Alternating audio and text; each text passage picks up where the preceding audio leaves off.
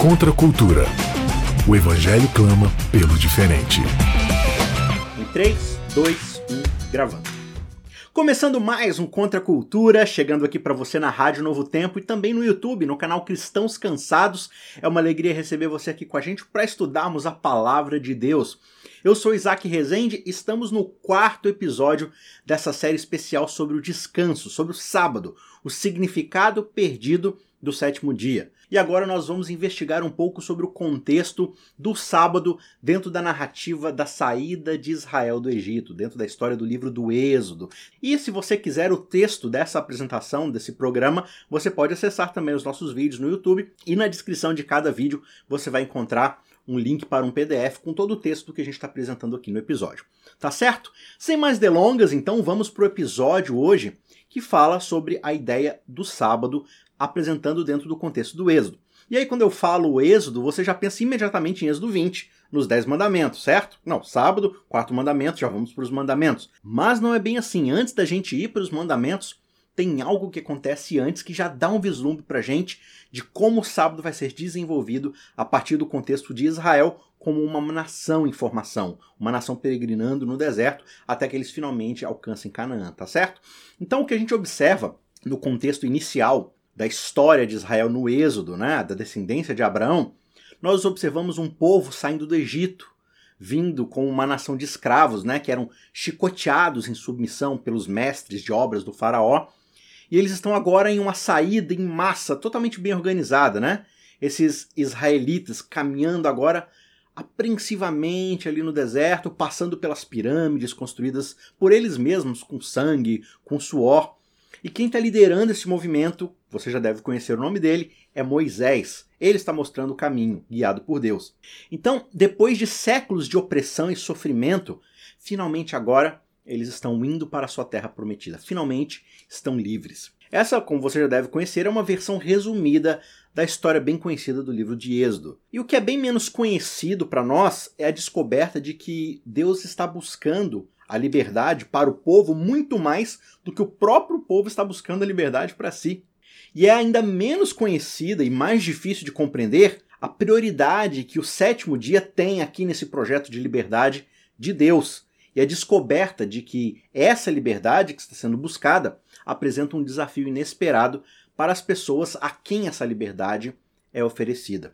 Aqui no livro do Êxodo, onde a história da libertação de Israel é contada, o cenário é bem diferente lá do livro de Gênesis, que a gente já estudou aqui. A serenidade da criação, que nós observamos nos dois primeiros capítulos da narrativa, já se perderam de vista há muito tempo, e ela cedeu lugar para um terreno de espinhos, de suor, de ervas daninhas, dessa luta constante pela subsistência que já fora prevista pelo próprio Deus como consequência pela desconfiança do ser humano em relação ao Criador. E aqui em Êxodo, você observa que multiplicaram-se as causas da dor humana. Onde os dois primeiros capítulos da Bíblia impressionam o leitor com esse mundo bom demais para ser verdade, o resto da Bíblia está situado em um território mais familiar da condição humana, como nós conhecemos hoje, com todas as suas lutas e dificuldades. Como a história é contada no final do livro de Gênesis, os descendentes de Abraão imigraram para o Egito durante uma seca que houve na terra. Inicialmente, eles foram bem recebidos mas depois de duas ou três gerações, aquele país anfitrião, o Egito, acabou se tornando hostil. Os israelitas, como os descendentes de Abraão serão chamados, perderam seus privilégios naquela terra, tornaram-se marginalizados e, eventualmente, são escravizados da forma mais cruel possível. Um dos aspectos mais angustiantes dessa nova situação em que eles se encontram é que a oportunidade de adorar a Deus foi severamente restringida. Êxodo começa descrevendo um povo em profunda angústia, ansiando por liberdade e ainda impotente para poder buscá-la. Em um ponto crítico da história, o exilado Moisés, que fugira do Egito vários anos antes, é chamado para voltar para lá e guiar os israelitas a um novo começo em um novo país que não seja o Egito. Faraó, no entanto, não poupa esforços para subverter a ordem divina. Só que contra a teimosia do líder egípcio, o chamado de Deus para deixar meu povo ir é ouvido vez após vez com muita insistência dentro da narrativa. Esse chamado, porém, ele tem uma aspiração espiritual, porque Deus não diz simplesmente deixa o meu povo ir, ele diz deixa o meu povo ir para que eles possam me adorar. Pelo poder da promessa de Deus, então Moisés prevalece apesar das maquinações desse líder egípcio opressor. O mais notável da gente observar é que no primeiro gosto da liberdade que os israelitas sentiram, foi incluído um renascimento espetacular do sábado. O sétimo dia, ele se destaca corajosamente no relato da criação de Gênesis. E quando a narrativa retorna ao assunto aqui em Êxodo, o sábado mantém o mesmo lugar de destaque no programa divino, tal qual lá na criação, ou seja, o sábado recebe o status de o primeiro encontro. A continuidade com a narrativa bíblica anterior é impressionante. A iniciativa de Deus em favor dos israelitas oprimidos não é apresentada como se Deus iniciasse algo novo do nada, mas é porque Deus se lembra. A Bíblia diz que o grito de socorro do povo subiu até Deus. E aí o texto vai relatar pra gente, de uma forma enfática, que Deus ouviu seu gemido e se lembrou do quê? Do pacto que fizera com Abraão, Isaac e Jacó. Então, toda a história ela vai se desdobrar a partir da camada da narrativa que já foi aberta e contada, que é a história de Abraão. Enquanto os israelitas viajavam a pé pelo deserto do Sinai a caminho da terra prometida, o alimento era milagrosamente fornecido dia após dia, para ensinar-lhes o quê? Ensinar-lhes com o tempo que eles poderiam depender e confiar em Deus. Não era mais para eles confiarem ou esperarem alguma coisa do faraó.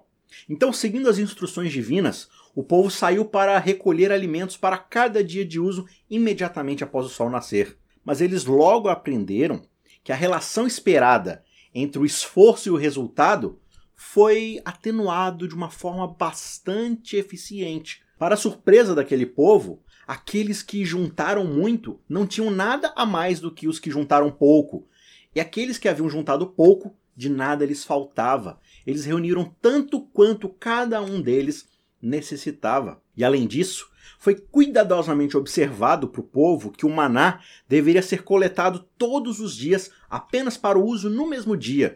E ninguém deveria deixar nada disso para o dia seguinte. Eles não deviam fazer a colheita, o, o, ajuntamento daquela comida no dia seguinte. Contudo, alguns não deram ouvidos às instruções de Moisés. Eles guardaram o resto para o próximo dia, só que na manhã seguinte, para surpresa deles, o maná, como diz a Bíblia, criou vermes e tornou-se apodrecido. E esse padrão continuou por cinco dias. E no sexto dia, as instruções de repente mudaram. Naquele sexto dia, eles recolheram o dobro de comida. A medida que a Bíblia usa é homens, então eles deveriam usar homens para cada dia, um homem para cada dia. Era o necessário para eles comerem. Mas na sexta-feira, deveriam colher dois homens. E aí, quando os líderes foram relatar a Moisés que eles estavam colhendo duas vezes mais, ele lhes disse que o dia seguinte, o sétimo dia, era um dia de descanso solene, era um sábado santo ao Senhor. Então ele instrui dizendo: seis dias vocês vão colher, só que no sétimo dia, que é o sábado, não vai haver nenhum maná. O que vai acontecer aqui então? Será que eles vão passar fome? Será que o maná vai estragar como fez em todos os outros dias? A quebra desse padrão que foi estabelecido deixou o povo um pouco apreensivo. Só que no dia seguinte, contudo, eles ficaram surpresos ao descobrir que o maná não se tornou apodrecido e sequer havia vermes nele. Deus estava obviamente ensinando aos israelitas uma lição que era menos sobre o maná e mais sobre o sábado em si. À medida em que eles faziam a transição para a liberdade, saindo da escravidão do Egito sob um governante que não se importava nem com o descanso, nem com a sua dignidade, o caráter do sábado assumia um status excepcional, especial, diferenciado. Os valores visivelmente ausentes naquele sistema imperial opressivo do Egito são precisamente aqueles valores que recebem o significado por causa da liberdade que agora é encontrada onde? No sábado. Se as pessoas tiveram dificuldade em compreender o privilégio que elas estavam recebendo, foi porque nunca haviam experimentado um dia sequer na sua vida que não fosse dedicado ao trabalho e à desesperadora luta pela subsistência. No primeiro sábado, depois do cativeiro, a velha rotina acabou persistindo. Era hora de ir trabalhar. A segurança material tinha que vir da maneira antiquada, tinha que ser conquistada. Pelo menos era isso que eles achavam. e cada nascer do sol, incluindo o nascer do sol do sétimo dia, era um sinal na cabeça deles, das memórias antigas, de que eles deveriam retornar para o labor diário. Não havia exceção, não havia descanso, não havia pausa. E assim, algumas pessoas vestidas para o trabalho acabaram saindo à procura de maná no sábado, apesar da instrução divina. Só que uma nova surpresa os aguardava. No sétimo dia, como a Bíblia diz, algumas pessoas saíram para juntar maná e adivinha, não encontraram nenhum. Alguém estava tentando dizer algo a eles, ensinar uma lição. Moisés explicou o que estava acontecendo. Ele disse: Olha, o Senhor vos deu sábado, portanto, ao sexto dia, ele vai dar pão por dois dias. E assim, a partir daquele dia, o povo passou a descansar no sábado. Agora, qual que era o objetivo dessa magia sabática? Bem, ao longo do Nilo não havia nem sábado, nem sombra. Agora, a opressão implacável daquela rotina irracional de trabalho foi interrompida por um novo padrão que lhes permitiu endireitar suas costas doloridas, levantar suas cabeças e abrir espaço para que as suas mentes procurassem um destino mais exaltado, mais elevado. Essa iniciativa libertadora os atingiu como um raio vindo do céu. Por mais que eles desejassem dias melhores, eles não estavam prontos para a realidade que o sábado simbolizava na vida deles, ou nessa etapa da vida deles. Eles tiveram que ser reorientados, recondicionados em preparação para viverem como homens e mulheres livres. Todos os seus reflexos de escravos haviam sido treinados para o combate, a suspeita, a desconfiança. Eles tinham sido fantoches na mão de outra pessoa, mas agora eles tinham que pensar e agir por si mesmos. Eles mal sabiam o que fazer com essa liberdade. Os israelitas conheciam a concorrência, mas eles não conheciam a comunidade. Eles conheciam a coerção, mas não a convicção em algo. Eles conheciam as exigências cruéis do Faraó, mas não o toque suave, gentil e provedor de Deus. E é nesse contexto, então, que não pode haver dúvidas de que todo aquele empreendimento de liberdade foi baseado no desejo de Deus para restaurar a liberdade e a dignidade daquele povo. Deus explicou: Eu sou o Senhor teu Deus, que te tirou da terra do Egito para que não fosses mais escravos dos egípcios. Eu quebrei as barras do teu jugo e te capacitei a andar de cabeça erguida. O primeiro presente de Deus para Israel não foi uma terra, não foi uma instituição, foi a sua liberdade. O dia foi dado como um presente e não tomado como uma exigência. As suas necessidades seriam satisfeitas mesmo que não trabalhassem naquele dia. E eles não ganhariam nada se mesmo assim o fizessem. Esse povo, criado em autossuficiência e trabalho duro, estava aprendendo aos poucos que um poder superior, ao invés de explorá-los, estava cuidando deles. Mas há uma verdade mais profunda aqui também. A liberdade do assédio constante daqueles mestres e capatazes egípcios foi uma coisa boa. Porém, essa mudança por si só foi apenas um começo e uma oportunidade. Nem a autodeterminação, nem a perspectiva de uma semana de trabalho mais curta fariam diferença por si mesmas. Os descendentes de Abraão precisavam de um novo centro de referência em suas vidas, ainda mais do que precisavam de uma mudança de cenário e de circunstâncias. Quando Moisés se aproximou de Faraó, exigindo a liberdade para o seu povo, ele não deixou dúvidas quanto ao que era necessário para corrigir as coisas. Assim diz o Senhor, a Bíblia diz: Deixa ir o meu filho para que me adore, Moisés insistiu. Os capatazes egípcios haviam pisado na dimensão espiritual da existência humana, no próprio relacionamento entre um povo e o seu Deus. Eles não permitiram virtualmente nenhuma oportunidade para as pessoas se relacionarem com o invisível, com o transcendente. Tudo era trabalho, tudo era um materialismo de exploração. A escravidão e o abuso faziam parte da situação, mas o coração verdadeiro do problema pertencia ao reino espiritual. Por outro lado, a oportunidade de conhecer a Deus estava no centro da liberdade recém-descoberta por aquele povo, e o sábado apontava o caminho. Em Êxodo, o sétimo dia é o farol das primeiras impressões, aquele farol que brilha no meio do nevoeiro de um mar revolto para que os barcos cheguem em segurança ao seu destino. Para aqueles que se perguntavam como seria a vida nessa nova realidade, era justamente o sábado que estava apontando a direção e dando o tom dessa sinfonia. Assim como Gênesis marcou o início da existência humana, o sétimo dia aqui no Êxodo serviu de porta de entrada para uma vida de liberdade. A esse respeito, o reavivamento do sábado sinalizava a recuperação de seu sentido perdido no nível mais profundo. Com a volta do sétimo dia, veio uma estrutura diferente na relação com o tempo e, surpreendentemente, novas prioridades surgiram. O dia em que o trabalho não era necessário ofereceu uma oportunidade para experimentar o cuidado do Criador, e isso proporcionou a eles a restauração, o sentido da sua dignidade original como homens e mulheres criados à imagem de Deus. Agora, suas vidas importavam como indivíduos e não como uma fonte conveniente de trabalho barato. O sábado também apontava para a verdade de que o que eles estavam destinados a ser só poderia ser encontrado naquilo que Deus é. O Êxodo deixa claro que Deus, e não um lugar, era o destino daquele povo liberto. Não mais do que três meses após a partida do Egito, longe ainda de atingirem a meta em termos geográficos, na véspera da entrega dos Dez Mandamentos, Deus diz ao povo: Vós mesmos tendes visto o que eu fiz ao Egito, e como eu vos carreguei em asas de águias e vos trouxe até mim. Isso está lá em Êxodo 19, no verso 4. A estadia de Israel no Sinai não era apenas uma parada provisória, pois Israel estava se encontrando com Deus ali. Se eles decidissem buscar o significado de liberdade em Deus, sua experiência e exemplo se tornariam uma lição objetiva para o mundo todo. Vivendo como uma nação de sacerdotes, eles trariam outras nações para a esfera de influência divina. A operação divina de trazer liberdade real àquele povo, porém, não aconteceu sem um certo grau de dificuldades. Atrasos, descontentamento, tumulto no caminho fizeram a viagem do Egito até a Palestina durar muito mais do que era necessário.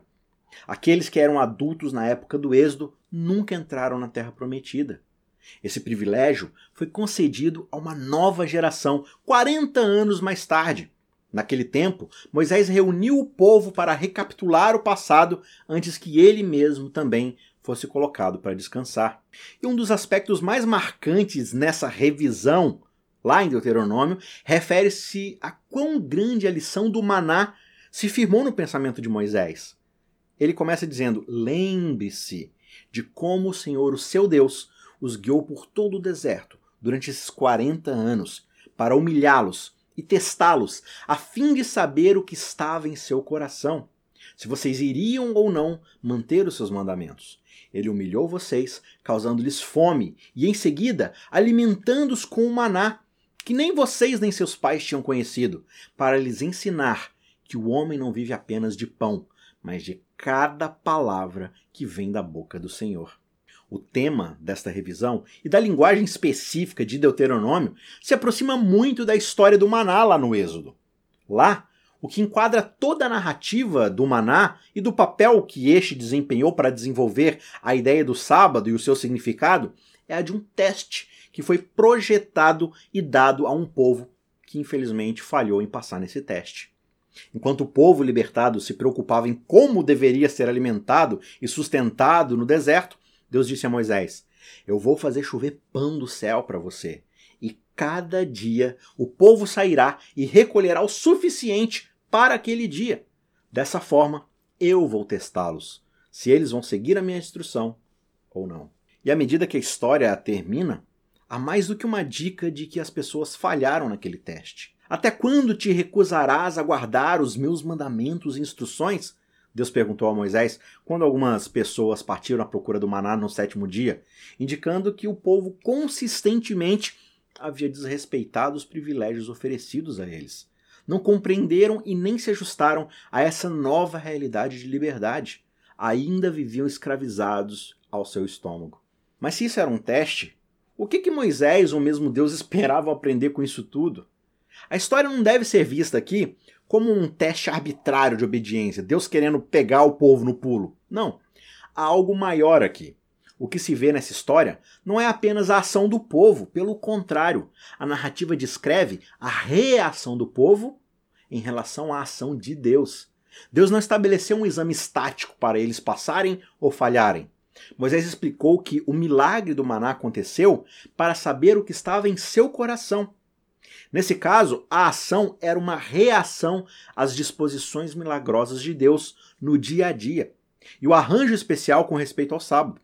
Deus pôs em movimento um processo que foi projetado para transformar a visão que eles tinham do próprio Deus, para que pudessem mudar suas prioridades. O que de fato eles pensaram sobre Deus no dia que o maná caiu no deserto, dando-lhes a comida que o deserto não poderia fornecer? Como eles enxergaram a Deus no sétimo dia, quando nenhum maná estava no chão? Que pensamentos vieram à mente quando descobriram que só naquele dia o maná não estragou? O sétimo dia foi oferecido a eles como um dia livre de trabalho, e ainda assim, para muitas pessoas pesou aquele reflexo, aquele velho costume de sair à procura de maná no sétimo dia. O comportamento destes demonstrou que a liberdade era de fato um desafio. A rotina diária e semanal do maná continuou por pelo menos 40 anos. Somente durante o tempo de Josué quando os israelitas foram estabelecidos no novo país e tinham outros meios de sustento, foi que o maná cessou. Assim, na realidade, o teste em questão foi destinado a sondar o seu pensamento sobre Deus, depois de ele os ter libertado, conduzido e cuidado de suas necessidades. Deus colocou diante deles uma vida de liberdade, de dignidade, com a premissa de que a liberdade é alcançável apenas em comunhão com o Criador. De fato, a liberdade foi oferecida no contexto do conflito contra a resistência ativa do Faraó. Sobre este ponto, Êxodo está convencido de que a liberdade só é possível por causa da oposição de Deus às forças da exploração, destacando Deus como a verdadeira garantia da liberdade. Mas como os seres humanos responderam a esse privilégio oferecido? De acordo com o propósito declarado do teste, o que está em seu coração acabaria por ser revelado. O que foi deixado então no final da experiência, portanto, trouxe as perguntas. A partir de agora, como você vê as coisas? A partir de agora, o que está em seu coração? À medida que a narrativa se desenrola, é possível extrair pelo menos quatro pontos em relação ao sétimo dia. Primeiro, que o Êxodo afirma a prioridade do sábado, ensinando seu renascimento de uma forma tão marcante como a primeira menção do sétimo dia lá em Gênesis. Segundo, o sétimo dia do Êxodo atende a uma necessidade genuína. Na experiência humana, o descanso do sábado em Gênesis precede o trabalho. Aqui em Êxodo, o sétimo dia é apresentado como uma interrupção da rotina diária. O descanso é oferecido aos seres humanos que precisam desesperadamente de alívio da concorrência, exploração e coerção diárias. E a importância do sábado para os seres humanos é ainda mais clara quando a liberdade da opressão é dada como a razão para o mandamento do sábado lá em Deuteronômio 5. O descanso do sábado serve como um marcador de fronteira inviolável contra as forças de opressão e exploração dos mestres de escravos, do empregador para com seus trabalhadores, ou mesmo a opressão intrínseca das ideologias modernas que tratam a vida humana como mera matéria-prima de seus pretensos projetos políticos e acúmulos materiais. Terceiro, o sábado retorna no contexto maior da liberdade e como o marcador mais distintivo da experiência dessa liberdade. À medida que o povo é libertado da ditadura do Egito, não estão apenas trocando o governo caprichoso do faraó pela ditadura bondosa de Deus. Não, pelo contrário, é precisamente o tipo de regra que separa os dois sistemas. Um é um sistema de escravidão, o outro é um sistema de liberdade. Este ponto deve ser enfatizado com muita força. Lembrando que a deturpação da regra de Deus sobre a liberdade é justamente a questão contestada lá em Gênesis. Você pode comer livremente, diz Deus no jardim do Éden. Aqui também, sob circunstâncias alteradas e austeras, vem a mensagem: você pode comer livremente, participando da comida generosamente fornecida por mim. Ainda mais importante, eles podem comer e descansar, aproveitando livremente a oportunidade de se abster de trabalhar. Quarto, o ressurgimento do sétimo dia expressa a ideia central no Antigo Testamento sobre a presença de Deus. No Êxodo, é a presença de Deus que certamente está no coração do sétimo dia. Eu os trouxe para mim mesmo, diz Deus. Importante como isso seja, lá no seu contexto original, também está em contraste com o senso predominante da ausência de Deus na nossa turbulenta experiência moderna de existência humana. Mais tarde, em sua jornada, o sábado seria proclamado como um dos dez mandamentos, mas o renascimento do sétimo dia não começou no Sinai. Começou quando o milagre do maná e o descanso do sétimo dia colocaram uma nova possibilidade diante dos israelitas. Em uma nota final, para as futuras gerações, foram tomadas medidas para garantir que o status do sétimo dia não dependesse apenas da sorte oscilante de um povo totalmente volúvel. Quer o sábado fosse guardado em seu sentido absoluto, ou se o seu significado fosse pervertido no decorrer do tempo, as gerações futuras teriam acesso a um resíduo do que Deus tinha em mente lá no Êxodo. Moisés foi instruído a tomar um homer de maná e mantê-lo para as gerações vindouras, para que eles pudessem ver o pão que Deus lhes dera para comer no deserto, quando ele os trouxera para fora do Egito. Essa medida foi colocada em um frasco e Arão colocou o maná na frente da arca do testemunho para que pudesse ser mantido. Se para as gerações futuras o sábado fosse esquecido ou reduzido a uma formalidade, o frasco de maná seria comemorativo duradouro de Deus, uma ocasião para lembrar como ele, por 40 anos, fizera o maná cair no chão, seis dias a cada sete, mas definir o sétimo dia como sagrado. Do ponto de vista dessa lembrança, o sábado não é primariamente um mandamento escrito em pedra, imposto às pessoas como um teste de obediência. Em vez disso, o sábado, no contexto do início de Êxodo, é um símbolo da preocupação de Deus para com os oprimidos e uma expressão do desejo de Deus para uma comunhão com os seres humanos. Carreguei-te nas asas das águias e trouxe-te até mim. Isso deve ser visto como a primeira perna do regresso para casa. A segunda perna é uma mesa posta com pão vindo de cima e um dia livre de luta pela sobrevivência. Deste modo, o dia especial oferecido ao homem é, em si mesmo, uma mensagem sobre o tipo de pessoa que Deus é. Ajude o Cristãos Cansados a continuar produzindo conteúdo cristão gratuito e de qualidade. Você pode fazer uma doação única usando o QR Code do PicPay ou pelo site apoia.se barra cristãos cansados, fazendo contribuições mensais de qualquer valor. Os links estão na descrição.